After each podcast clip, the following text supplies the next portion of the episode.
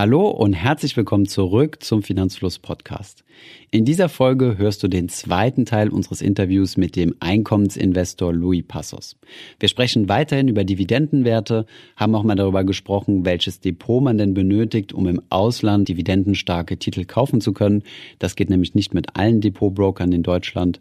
Wir haben uns auch darüber unterhalten, wie viel Geld man tatsächlich braucht und wie viel Geld investiert sein muss, um rein von Dividenden leben zu können. Auch der zweite Teil super interessant, von daher möchte ich jetzt nicht weiter quatschen. Und viel Spaß mit diesem Podcast.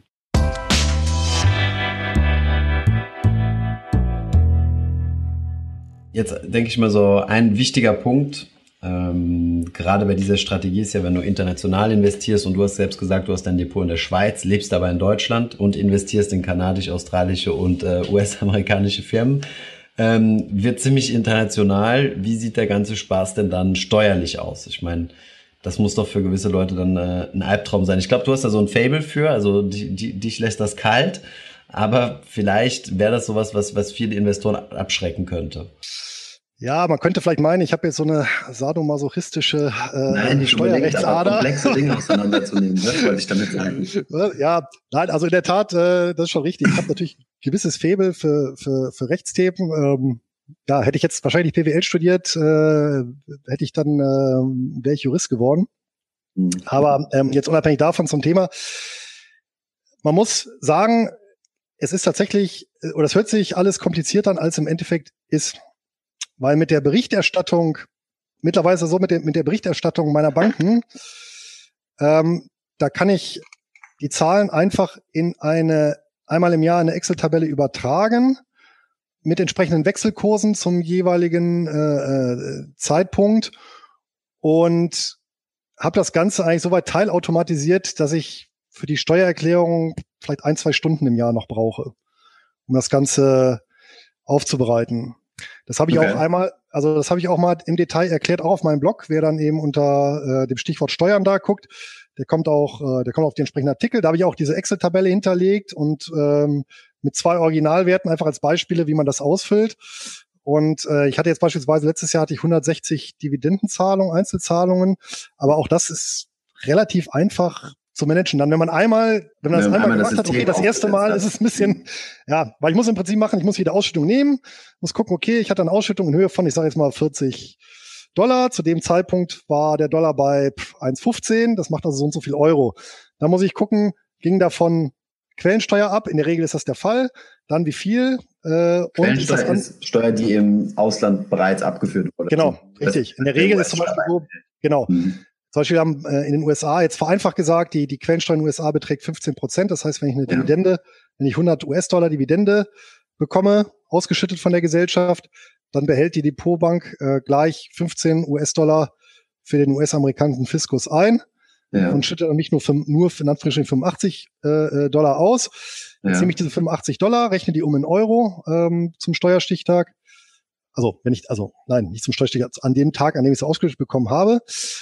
Und ähm, kann dann die Quellensteuer aber gegen den Anspruch an Abgeltungssteuer gegenrechnen. Das heißt, ich hätte ja meine 100 Euro Ausschüttung, müsste darauf 25 äh, ja, also 100 US-Dollar Ausschüttung, Abgeltungssteuer 25 Abgeltungssteuer. Ich kann aber die 15 Prozent äh, Quellensteuer äh, gegenrechnen. Gegenrechnung, das heißt, du zahlst nur 10 in Deutschland. Ganz, ganz genau. Genau. Und im Prinzip muss ich am Ende ne, also nach dem abgelaufenen Jahr genau nur diese Rechnung, also in Anführungszeichen nur diese Rechnung machen. Wenn ich das aber einmal verstanden habe, das Prinzip, ist das gar nicht mehr so schwer. Ja, also dann okay. äh, ist ein bisschen, bisschen, äh, ähm, ja, und Zahlen Länder? übertragen und das war's. Okay. In allen Ländern, in die du investierst, gibt es Doppelbesteuerungsabkommen. Das bedeutet, es kommt jetzt nicht vor, dass du, dass du irgendwie versehentlich Doppelsteuern bezahlen musst und das einfach in Kauf nimmst. Nee, das ist übrigens ein Vorteil von diesen Hochdividendenwerten. Die sind also alle in Ländern ansässig, wo es entweder ein Doppelbesteuerungsabkommen gibt oder wo eben keine Quellensteuer erhoben wird. Okay. Und wenn keine erhoben wird, dann sind es halt ganz normal die 25 Prozent hier in Deutschland Abgeltungssteuer und das war's. Ja. Okay. Und es gibt sogar zum Beispiel in Kanada äh, diese Income Trusts, äh, mit denen haben wir das Gespräch ja eröffnet. Ja. Äh, bei denen ist sogar so, die ähm, weil das eben Trust ist und keine Aktie oder Anleihe, sind die Einkünfte keine Dividenden und auch keine Zinsen, sondern die gelten gemäß Doppelbesteuerungsabkommen zwischen Kanada und Deutschland als sonstige Einkünfte. Und auf sonstige Einkünfte darf der darf Kanada 25 Prozent Abgeltung äh, Quellensteuer einbehalten. Das machen die bei den Income Trusts auch. Die kann ich aber wiederum voll anrechnen auf die Abgeltungssteuer mhm. in diesem speziellen Fall, dass ich also quasi eine Nullrechnung habe. Ja, ich bezahle sie 25 Prozent an Kanada, müsste 25 Prozent an Deutschland bezahlen und kann die aber voll verrechnen. Und angenommen, der Quellsteuersatz im Ausland ist höher, kriegst du dann eine Steuerrückerstattung aus Deutschland? Nein, den also muss du dann beim, genau, also es gibt entsprechenden Land einklagen, ne? Ja, es Oder gibt zum Beispiel, genau. ja, da gibt es Erstattungsverfahren, äh, die gehen zum Beispiel in der Schweiz relativ schnell und in Italien kann das schon mal fünf bis sechs Jahre dauern. Da mache ich es mir aber einfach. Frankreich ist auch bekannt für äh, ja, Frankreich. relativ lange das stimmt, ja. Zeiten zu haben. Und deswegen investiere ich grundsätzlich nicht in Werte, wo ich mir theoretisch äh, Steuern, äh, Quellensteuer, zu viel gezahlte Quellensteuer wiederholen müsste. Also ich investiere nur in Werte, wo ich entweder ähm, wo ich voll anrechnen kann oder wo ich drunter liege. Äh, das heißt, äh, dass der Quellensteuersatz äh, noch geringer ist als das, was äh, theoretisch möglich wäre an dem, was okay. ich gegenrechnen könnte. Ja? Okay. Gut. Schauen wir uns mal an, ähm, wie, also, wie hast du denn dein Portfolio aufgebaut? Ähm, du hast ja Werte vorgestellt in deinem Buch, die monatlich ausschütten. Ja. Ähm, ich denke, das, äh, das klingt für einen deutschen Investor erstmal ungewöhnlich, weil ich glaube, zumindest ist mir kein deutsches Unternehmen bekannt, was monatlich ausschüttet. In den USA ist es halt, also, ja, gang und gäbe, quartalsweise auszuschütten, aber selbst monatlich eher seltener, ne? Ja. Wie, wie, wie kann ich mir denn jetzt ein Portfolio aufbauen, was monatlich ausschüttet? Welche Investmentwege würdest du denn da, äh, würdest du da angehen?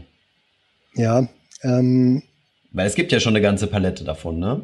Ja, es gibt eine ganze Palette, aber ähm, um sich nicht um interessante Chancen zu bringen, ähm, ja. nehme ich durchaus auch den einen oder anderen Titel, der jetzt quartalsweise ausschüttet. Also das monatlich Ausschütten ist kein Musskriterium bei mir. Also äh, quartalsweise auch okay. Ich habe sogar einen Titel, der halbjährlich ausschüttet, weil ich den eben schon seit 50 Jahren im Depot habe und ich den auch super finde. Das ist die australische Spark Infrastructure. Auch das persönliche Meinung, keine Empfehlung.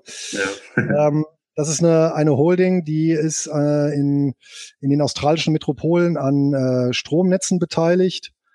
Ähm, also auch noch nicht mal so ein operatives Risiko richtig, sondern also auch ein super langweiliges Geschäft schüttet aber eben konstant halbjährlich aus.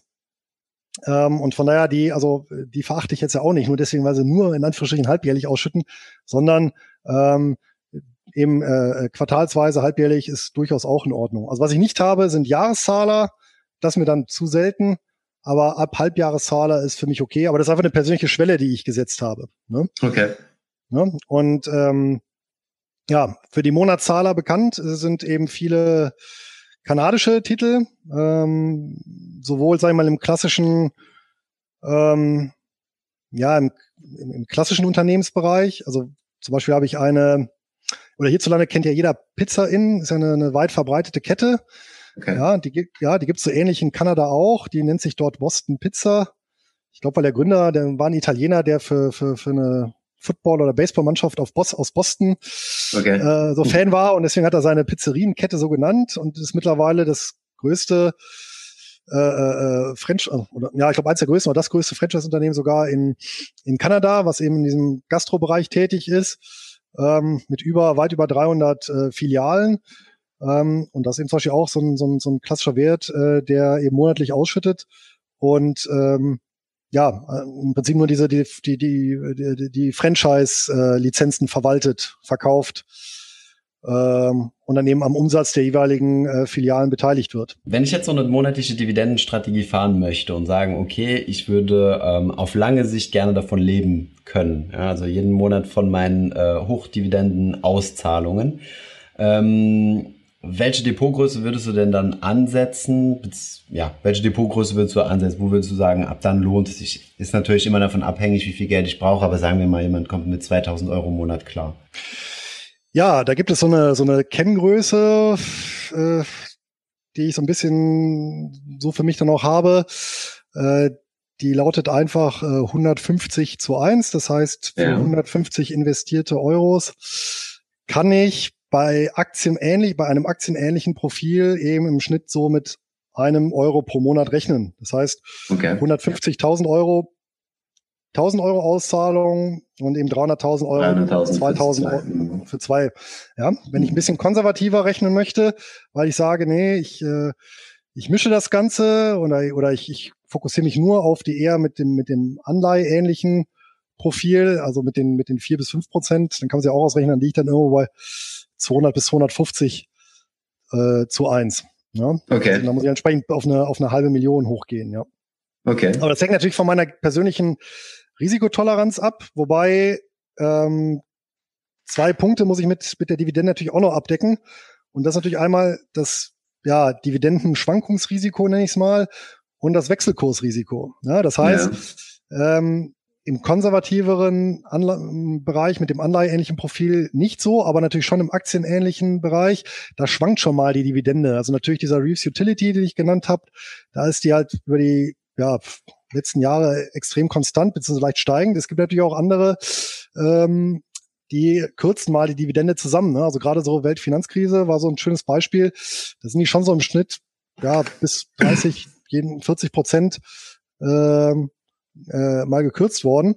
Und wenn ich dann zwingend auf die Zahlung angewiesen bin, dann ist es natürlich schlecht. Das heißt, ich muss mir schon in irgendeiner Art und Weise äh, so einen Dividendenpuffer mit einbauen. Das heißt, mhm. dass ich entweder sage, okay, ich verkonsumiere nicht alles von den Ausschüttungen, sondern reinvestiere einen Teil, oder ich sage, ähm, ja, ähm, ich packe grundsätzlich einen Teil äh, beiseite auf ein Cash-Konto und von diesem Cash-Konto äh, gleiche ich dann mal eben ähm, für schlechte Zeiten quasi. Schlechte Zeiten aus, genau. Mhm. Ja. Mhm. Dasselbe gilt eben analog für den Wechselkurs. Ähm, klar, ich erziele eben viele Einkünfte in, in, in australischen Dollar, in kanadischen oder US-Dollar. Äh, mhm. Das kann mal gut sein, kann natürlich mal schlecht sein. Ja, mh, mm, jetzt auf mittlere Sicht halte ich den ja, Notfall musst du dann halt eine ausziehen. Ja, genau, das ist eine Möglichkeit. Klar, ich kann natürlich auch solche Sachen machen ich kann das ganze Risiko durch, durch Derivate kann ich natürlich versuchen auch, dass ich eben äh, Put-Optionen kaufe. Ja. Das kostet dann wieder, ist auch wieder anstrengend, äh, entspricht auch nicht dem passiven Ansatz. Mhm. Und ähm, ja, also ich denke mal, so diese, diese Reservehaltung ist eigentlich so der effektiv, das effektivste Mittel. Ähm, was ich auch machen kann, ist, wenn ich sage, okay, ab dem Jahr, ich sage jetzt mal äh, 2020 möchte ich eben davon leben und in Rente gehen, kann ich ja auch Folgendes machen. Im Jahr 2019 sammle ich alle Ausschüttungen ne, reinvestiere die nicht und pack mir die dann eben nach Ablauf des Jahres äh, alle zusammen auf ein Konto, äh, also konvertiere die in Euro, pack die auf ein Konto und äh, zahle mir davon eben jeden Monat ein Zwölftel auf mein äh, Girokonto aus. Ne? Das heißt, dann habe ich im Vorfeld quasi für ein Jahr mich durchfinanziert. Mhm. Das heißt, wenn es mal ein schlechtes Dividendenjahr gibt, dann konsumiere ich das einfach weg äh, ja, also dann habe ich dann, dann habe ich natürlich dementsprechend weniger, aber ich kann oder ich kann natürlich von einem Teil des Geldes mir einen Puffer aufbauen, dann, damit, mit dem ich das dann ausgleiche und dann sage, okay, ähm, damit versuche ich das Niveau dann zu halten. Deine, deine 150 Euro beziehungsweise 250 Euro Regel für einen Euro ähm, monatliche Dividende ähm, oder ja monatliche Dividende, ist das netto, also nach Steuern ungefähr? Ja, es kommt so ein bisschen darauf an, wie, wie riskant ich fahre, was ich an sonstigen Einkünften habe. Das ist immer so die Nachsteuer Rendite anzugeben, ist immer sehr, sehr schwierig, weil das ja von dem persönlichen weil du bist ja schon äh, bei um die 8 Prozent, oder? Also ich, wenn, wenn ich sage, ja, 24.000 ja, ja. Euro im Jahr, 300.000 genau. Euro, damit decke ich, dann gehe ich von 8 Prozent Rendite aus. Ja. Und das vor, vor Steuern. Das bedeutet, ja. nach Steuern muss ich schon ein gutes Stück höher sein, oder?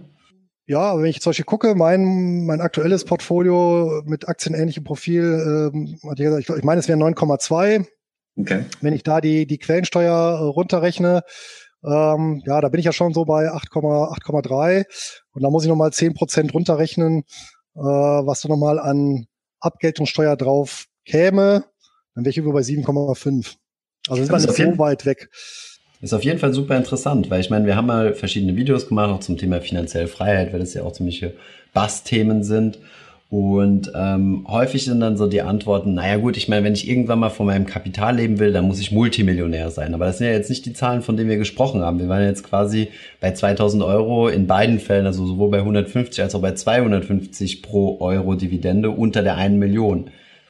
Ja, deutlich. Also ich sag mal, das Interessante im Ansatz, und dann bin ich halt auch so ein bisschen neben das Beispiel, ist ja, dass man, sagen wir, mit einer normalen bürgerlichen Karriere das auch in einer genau. akzeptablen Zeit schaffen kann. Ja, ohne jetzt wirklich äh, am Hungertuch zu knabbern oder jetzt hier äh, extrem frugalistisch zu leben. Ja, mhm. ähm, äh, es ist also machbar, einfach indem man regelmäßig was spart, äh, reinvestiert.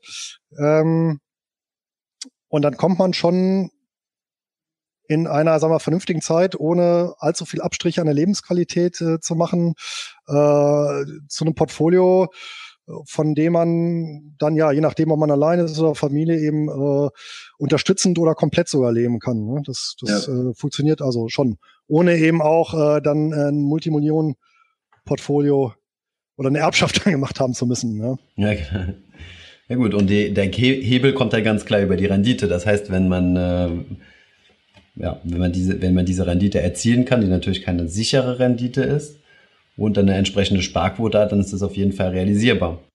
Ja, wobei, ähm, da vielleicht noch ein kleiner Einschub. Ähm, ja. Wenn ich jetzt tatsächlich 20 bin, dann macht natürlich so eine ausschüttungsorientierte äh, Strategie äh, ist dann eher nicht zweckmäßig, weil da ist ja mein erstes Ziel, erstmal Kapital zu akkumulieren. Ja. Das heißt, so eine ausschüttungsorientierte Strategie macht ja erst Spaß ab einer gewissen Summe. Also äh, ja. sagen wir vielleicht 50, 60.000 Euro. Ja? Ähm, ab dann habe ich, sag ich mal, so, weil ab so 60.000 Euro, wenn ich das eben in, in einem, in einem, in einem äh, risikobehafteten äh, äh, Portfolio mit Hochdividendenwerte packe, dann habe ich halt so eine Art Minijob dann wieder raus an, an, an Einnahmen. Ja, also ab ja. dann sage ich mal, das wäre so für mich so Pi mal Daumen der Punkt, ab dem ich sage, okay, ab da macht das irgendwie Spaß. Da lohnt sich ja. Ja, ähm, wenn ich jetzt hier äh, gerade Studium fertig, ähm, äh, nicht viel auf der hohen Kante, vielleicht 3.000, 4.000 Euro, ähm, ja, dann dann ist da das eigentlich, nee, dann ist das eigentlich, äh, ja, nicht so zweckmäßig. Dann würde ich eher, ja, äh, diversifiziertes ETF-Portfolio äh, da einzahlen, äh, das schön wachsen lassen und dann, wenn ich ab, ab, ab, ab einer gewissen Summe X, die ich für mich definiert habe, mir dann überlege, okay, äh, jetzt ist für mich der Zeitpunkt, wo es meiner persönlichen Präferenz entspricht, umzuschwenken auf eine ausschüttungsorientierte Strategie, weil ich Einnahmen erzielen möchte, weil ich vielleicht beruflich ein bisschen kürzer treten möchte, Stunden reduzieren ähm, oder mal ein Jahr Auszeit oder was auch immer, ähm, dass ich dann eben äh, dann, dann den Schwenk mache und dann eben dabei bleibe oder dann nach einer Weile sage, nee, ach, das ist doch nichts für mich, dann kann ich ja immer noch wieder zurück. Ja? Hm. Du hast in deinem Buch erwähnt, 90, 90.000 ist so die, die Einstiegsdepotgröße, weil 30 Positionen sollte man haben und jede Position nicht unter 3.000, weil sonst die Kosten zu hoch sind. Das war so deine Daumenregel. Als ich das Buch geschrieben hatte, da waren die, äh, die Ordergebühren noch ein bisschen höher.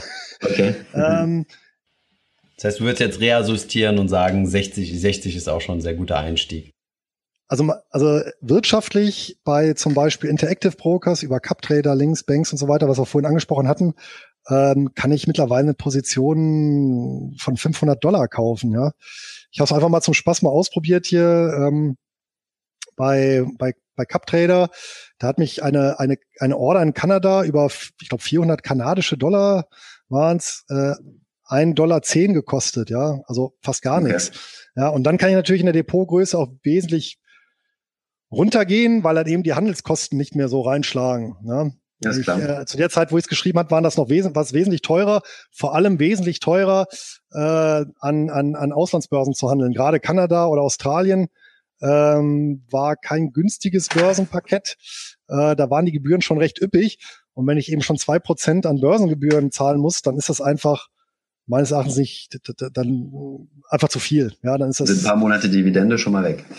genau, und das wollen wir ja nicht. Ja, genau. und äh, aber jetzt mit den mit den mit der mit der Kostenstruktur heutzutage ist das Problem, sag ich mal, äh, auch mit niedrigeren äh, Summen abbildbar. Ne? Also wenn ich jetzt die 30 Werte, zu, also die ich nach wie vor propagieren würde, als Minimum, wenn es Einzelwerte sein sollen und keine Fonds oder Holdinggesellschaften, dann ähm, ja, bin ich 30 mal, weiß ich nicht, 500 theoretisch mit 15.000 Euro, ja, könnte ich das machen.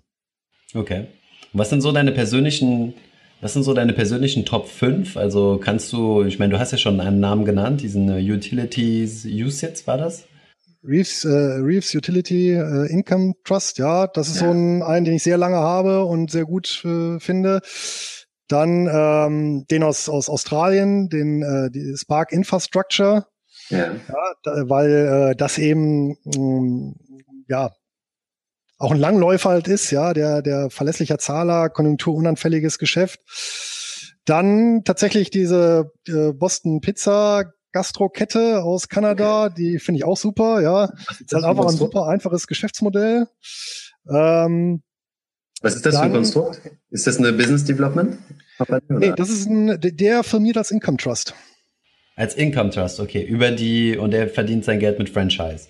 Genau. Kommissionen, also Franchise Gebühren. Das Franchise-Unternehmen ist als, als Trust, ähm, okay. äh, äh, als Trust organisiert und der Trust vergibt letztendlich die Lizenzen und nimmt die Lizenzgebühren ein. Ja, okay, also einmal, ja, also diese einmal Lizenz für Eröffnung von einem neuen Geschäft und dann laufen am Umsatz, ich glaube, zwischen vier oder sechs Prozent war es vom Umsatz, was die eben einnehmen dann an, okay. An Lizenzeinnahmen. Ne? Das ist also auch ein äh, sehr interessantes Wertpapier. Ähm, bin noch zwei. ja, ähm, dann so im Immobilienbereich finde ich halt ganz interessant. Äh, ist auch ein Kanadier, ein ähm, Right äh, Index Plus äh, Income Trust heißt der. Das ist okay. eben auch äh, einer, der investiert schwerpunktmäßig in kanadische Immobilien, sehr breit gestreut. Da ist alles dabei. Von Apartmentanlage über Einkaufszentren ähm, bis hin zu Bürohäusern. Ja. Ähm, hat allerdings auch äh, einen Teil internationale Werte gemischt. Ähm, und ähm, dann, was ich persönlich auch noch ganz nett finde, ist äh, ein, ein, ein Wandelanleihen ähm, Fonds, börsennotierter Fonds, der, der, der sich spezialisiert hat auf Wandelanleihen. Der heißt äh, Calamos äh, Convertible Opportunity äh, Fonds. Okay. Das wären so die von den Einzelwerten die Top 5. Jetzt sage ich mal, die sind aber alle so im aktienähnlichen Bereich angesiedelt.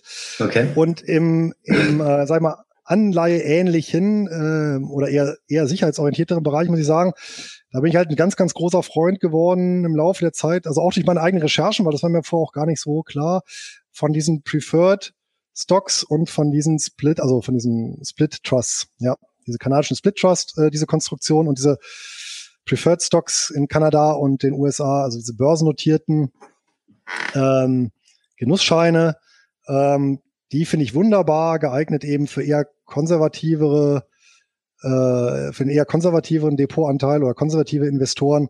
Ähm, vor allem, wenn man die dann eben so ein bisschen, die muss man tatsächlich so ein bisschen mit der Hand verlesen. Ähm, wenn man sich dann nämlich Emittenten anguckt, die eben unter diese Gesetzgebung fallen und dadurch eben so ein quasi ein eingebautes Sicherheitsniveau haben, dann finde ich das also schon eine, eine recht runde und äh, sehr interessante Sache. Ja, okay. aber da kann ich jetzt, aber das ist jetzt schwierig, Einzelwerte zu nennen, äh, weil es halt eben Unmengen gibt. Ja, also dann dann okay. äh, ein paar ähm, ähm, habe ich da auch. Du hast ja ein paar in deinem Buch auch genannt. Ne? Ein paar im Buch genannt und äh, wer, wer ganz ganz viele äh, Wertpapiere, Monatsausschütter, Quartalsausschütter etc. pp haben möchte. Äh, in meinem auf meinem Blog habe ich auch so, ein, so einen Premium-Bereich. Da habe ich so, da habe ich auch Datenbanken hinterlegt mit, ich glaube, über 200 äh, verschiedene Hochdividendenwerte mit Einzelangaben, Börsenkürzel etc. pp. Okay. Ähm, die sind auch alle verlinkt zu den Originalseiten und zu den Börsen und paar Finanzkennzahlen, kurze Inhaltsangabe. Also da findet sich nochmal Unmengen an Material. Okay. Zwei, ähm, zwei Wege wollte ich nochmal gesonderlich an, gesondert ansprechen. Und zwar, du hast uns jetzt keine Reads genannt, aber ich denke mal von den ganzen äh, von den ganzen Anlagemöglichkeiten sind das noch die bekanntesten in Deutschland, hätte ich jetzt mal gesagt. Ja. Ähm, du hast mir auch gesagt, ähm, dass du dich mit dem Thema nochmal etwas intensiver beschäftigen willst, mit dem Thema Reads. Ja, das ist richtig. Äh, mit dem Thema Reads habe ich mich zuletzt sogar extrem intensiv äh, befasst, weil ich dazu auch immer, immer wieder von meinen Lesern angesprochen werde. Das scheint auch bei denen so die beliebteste Anlagekategorie zu sein. Deutschland und zugegebenermaßen, ja, genau. Ich muss auch sagen, es ist ja auch ein Stück weit faszinierend, weil es ja letztendlich ja, äh, ja börsennotierte Immobilien sind mhm. und äh, ja, ähm, ich da auch ja, sag mal, tendenziell eben ein, ein, ein, ein langweilig konservatives Geschäft habe, äh, aber eben mit interessanten Renditen, weil es eben Vermietung ist. Ich habe da keine Wachstumsfantasien, aber auch eben keine, keine Illusionen dort diesbezüglich, sondern eben, sag mal, ein ehrliches, äh, greifbares Geschäft. Und ähm, da habe ich jetzt äh, nur zu dem Thema Reads, weil äh, wenn man sich damit mal näher befasst, äh, ist das auch äh, extrem breit gefächert. Äh, Habe ich da jetzt auch nochmal ein neues Buch verfasst befindet sich gerade im Lektorat, wird also auch innerhalb der nächsten Monate, kann ich aber schlecht sagen, aber auf jeden Fall noch in diesem Jahr rauskommen. Und da ist aber wirklich alles, was man, was ich dazu finden konnte, auch unterschiedliche Wertpapierinstrumente innerhalb der REITs, die es da gibt, ähm, mit mehreren Dutzend Beispielen gelistet für jede einzelne Anlageklasse. Okay, und, ich bin ähm, gespannt. Ja, das, äh, da gebe ich gerne noch mal Input. Gibt's, gibt's, also ich werde auch über mein Newsletter das Ganze noch mal kundtun, wenn es soweit ist. Und äh, ja, ähm, wie gesagt, Zeitplan habe ich leider noch nicht, sonst würde ich das jetzt schon natürlich bekannt geben. Ähm, aber gebe ich euch dann gerne auch wieder zur, zur Videobesprechung. Okay. Allgemein zum Sektor, ja, der ist sehr interessant und vor allem zwar auch deswegen, weil das ja auch einer der wenigen international verbreiteten, sagen wir, homogenen ähm, Hochdividendenwerte ist. Das heißt, die finde ich ja, REITs, eine eigene REIT-Gesetzgebung äh, gibt's ja in knapp 40 Ländern. Ich glaube 37 sind es aktuell. Ähm, die eben ähm, letztendlich diese Gleichung haben, ja, äh, Reiz werden auf Unternehmensebene nicht besteuert, bezahlen also keine Unternehmenssteuern, also keine Körperschaftssteuer, müssen aber dafür eben, ähm, ja, je nach Land mindestens 75 Prozent des, des Jahresüberschusses ähm, ja. nach Instandhaltungsrücklagen und, und, und äh, Investitionsvorhaben ähm, äh, Vorhaben eben ausschütten. Und ähm, dadurch habe ich eben natürlich auch eine deutlich höhere Potenz zur Ausschüttung, weil mir eben nicht die zum Beispiel 30 Prozent flöten gehen, die eben eine deutsche Aktiengesellschaft äh, bezahlen muss. Ne? Und das ist aber allgemein ja ein Kennzeichen vieler Hochdividendenwerte, zum Beispiel die MLPs, die wir vorhin schon angesprochen hatten, oder eben die BDCs, die wir, die Business äh, Development Companies, die wir besprochen mhm. hatten, ähm, die sind ja auch auf Unternehmensebene von der Steuer befreit. Und im Gegenzug mhm. müssen sie halt eine bestimmte Ausstellungsquote erfüllen. Und das macht den Sektor auch nochmal interessant, weil ich eben dann nicht diesen Steuerverlust auf Unternehmensebene habe, der eben je nach Land irgendwo zwischen 20, 30 Prozent durchaus betragen kann. Ja? Ähm, und bei Reutz, ja, habe ich eben den Klassiker ist Betongold. Und ähm, das Interessante ist natürlich dabei, äh, auf die Vielzahl von ja, von, von, von Immobilienmodellen, auf die man da oder die ich da gestoßen bin im Laufe der Recherche. Ähm, das ist ja nicht nur irgendwo das Shopping Center, äh, wo die Angst umgeht, hm, ähm, erliegen jetzt dem Amazon-Effekt, äh, sondern wie gesagt, es gibt ja auch äh, Apartmentanlagen, es gibt auch einen äh, Ride in den USA. Bürogebäude. Sehr klassisch. Nee, besitzen, ja, aber die besitzen zum Beispiel Einfamilienhäuser. Über die gesamte ja. USA verteilt über 50.000 Einfamilienhäuser. Okay. Und die vermieten die eben äh, gezielt eben an, an, an Familien, die eben umziehen. Okay. Ja? Es gibt äh, Einride, der besitzt ganze oder der der baut ganze äh, Siedlungen, also so Vorstädte, ja, so, so, so, auch so, so, so, ja, so. Hm. So Desperate Housewives mäßig. Ja, genau, ja, ich bin genau richtig. So, ne, so ganze Siedlung und vermarktet die dann. Ja, entweder als Teilverkauf oder vermietet die selber. Es gibt äh, Rides, die äh, auf, die betreiben äh, oder die, die verpachten Ackerland. Also das Asset von denen, also der Vermögenswert von denen ist Ackerland, was dann mhm. eben an Agrarunternehmen ver, verpachtet wird. Ja, also es gibt da äh, ganz, ganz, ganz verschiedene Modelle. Es gibt welche, die äh, betreiben ähm, Rechenzentren, ja, Internetknotenpunkte. Also es gibt kaum einen Immobilientyp, äh, den man sich äh, vorstellen kann, der nicht auch in irgendeiner Form als Reit abgebildet ist. Ja. Ich sag mal, wer, wer, wer schon immer mal so groß Grundbesitzer werden wollte und das Ganze international quasi über den ganzen Globus gestreut Immobilien haben möchte und das zu, zum kleinen Beteiligungspreis, das ist natürlich nur über Reiz abbildbar. Okay. Ja? Und auch da ist wieder interessant, da habe ich eher konservativere Papiere, äh, also die Reiz selber imitieren ja zum Beispiel auch Anleihen, die sind natürlich auch dann wieder ähm, mit einer festen Verzinsung, die sind natürlich auch wieder äh, etwas, äh, was den Kurs angeht, schwankungsärmer als jetzt eben der klassische Reit, der eben doch ein eher aktienähnliches Pro, äh, Portfolio, äh, Profil hat. Ne?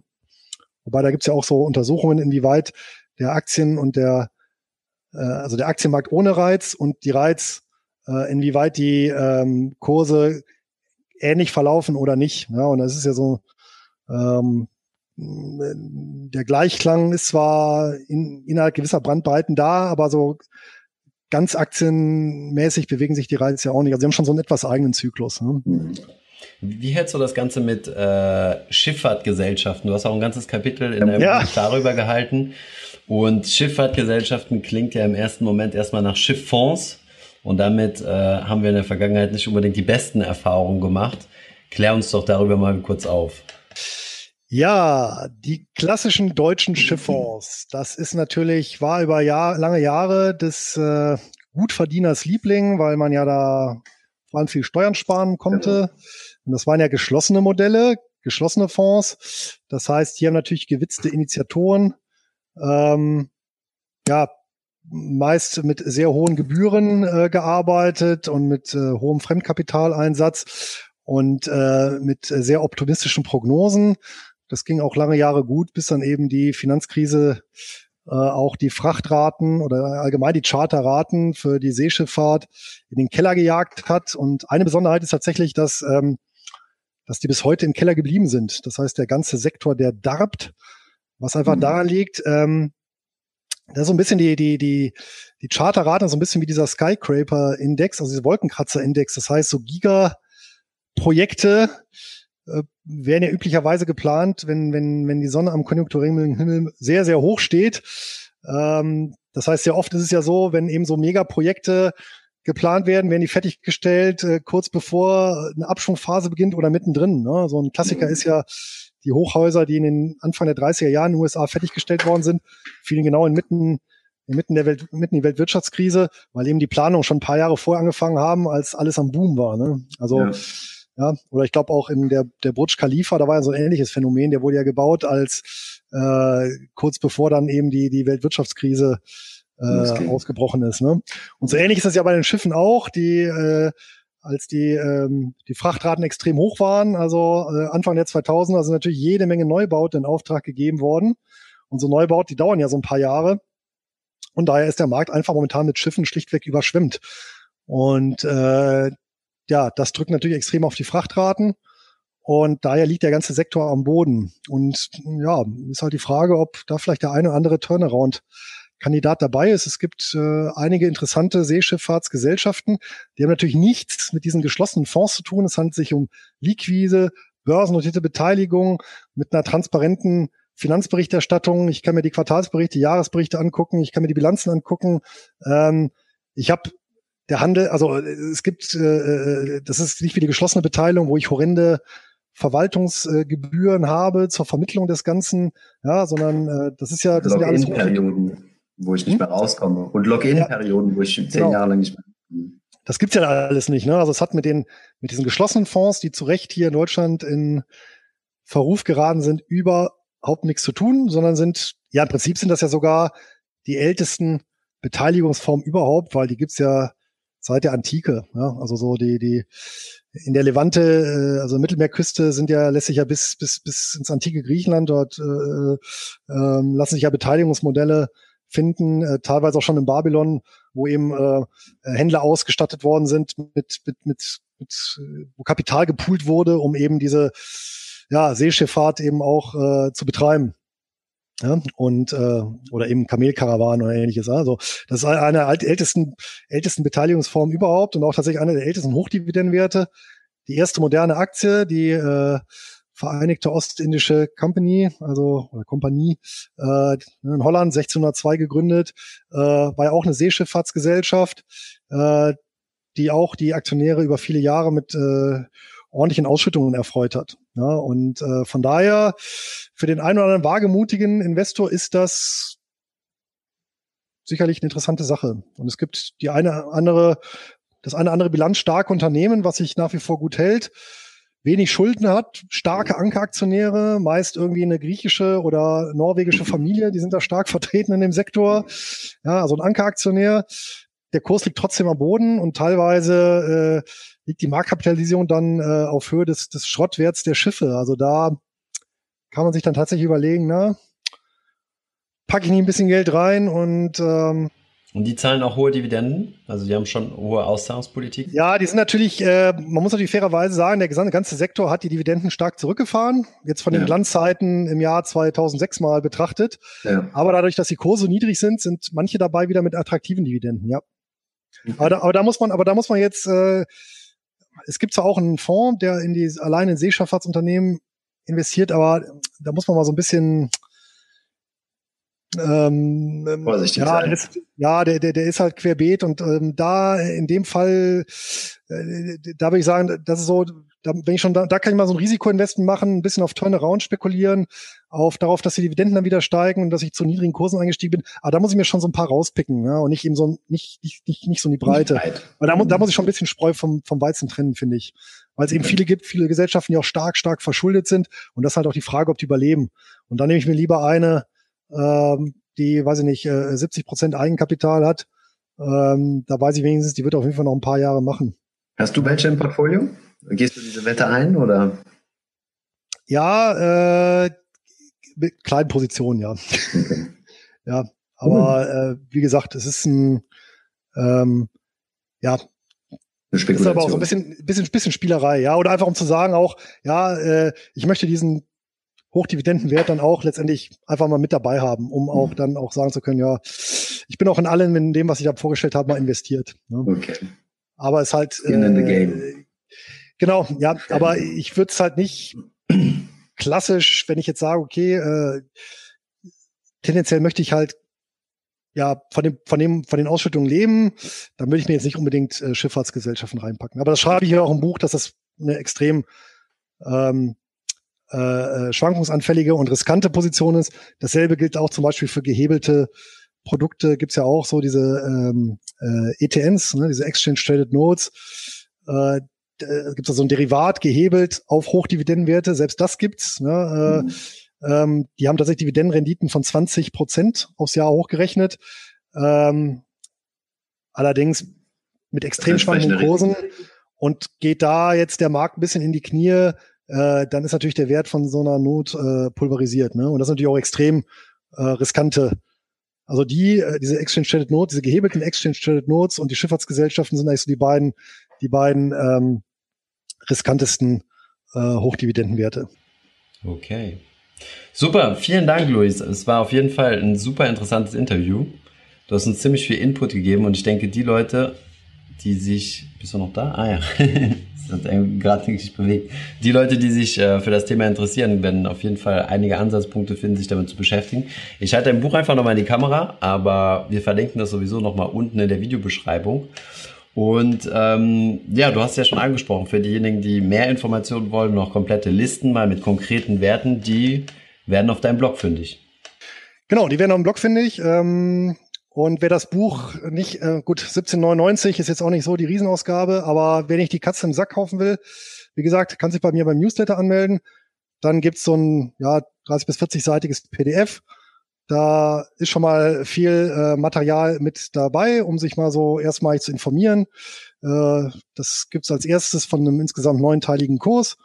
Und dann gibt's auch äh, immer Nachrichten, wenn was Neues auf dem Blog ist. Da schneide ich alle Themen rund um diese Hochdividendenwelt an. Ich nehme auch gern Leseranfragen an und äh, für diejenigen, die es ja wirklich konkret umsetzen, weil ich denke, das hast du jetzt auch gemerkt im Laufe unseres Interviews, äh, bisschen was gehört schon dazu äh, und ein bisschen Zeit äh, mhm. und Gehirnschmalz muss man schon investieren, um das Ganze für sich persönlich, für seine persönlichen Bedürfnisse umzusetzen. Ich kann eben natürlich nur Anregungen geben oder nur sagen, wie, wie ich es für mich gemacht habe, aber wie man meiner rheinländischen Heimat ja sagt, jeder Jack ist anders und äh, man muss natürlich da seinen eigenen Weg finden. Okay, top. Vielen Dank. Ich hoffe, diese Podcast-Folge hat dir gefallen. Wenn ja, dann zöger doch nicht in deinem Umfeld bei deinen Freunden und Bekannten von diesem Podcast zu sprechen. Und wenn du auf iTunes bist, dann lass uns doch gerne eine Bewertung da und einen Kommentar, denn das hilft uns, mehr Menschen zu erreichen und für das Thema finanzielle Bildung zu begeistern. Wie immer findest du in den Show Notes und in der Beschreibung zu dieser Podcast-Folge alle wichtigen Verlinkungen. Vielen Dank fürs Zuhören und hoffentlich bis zum nächsten Mal.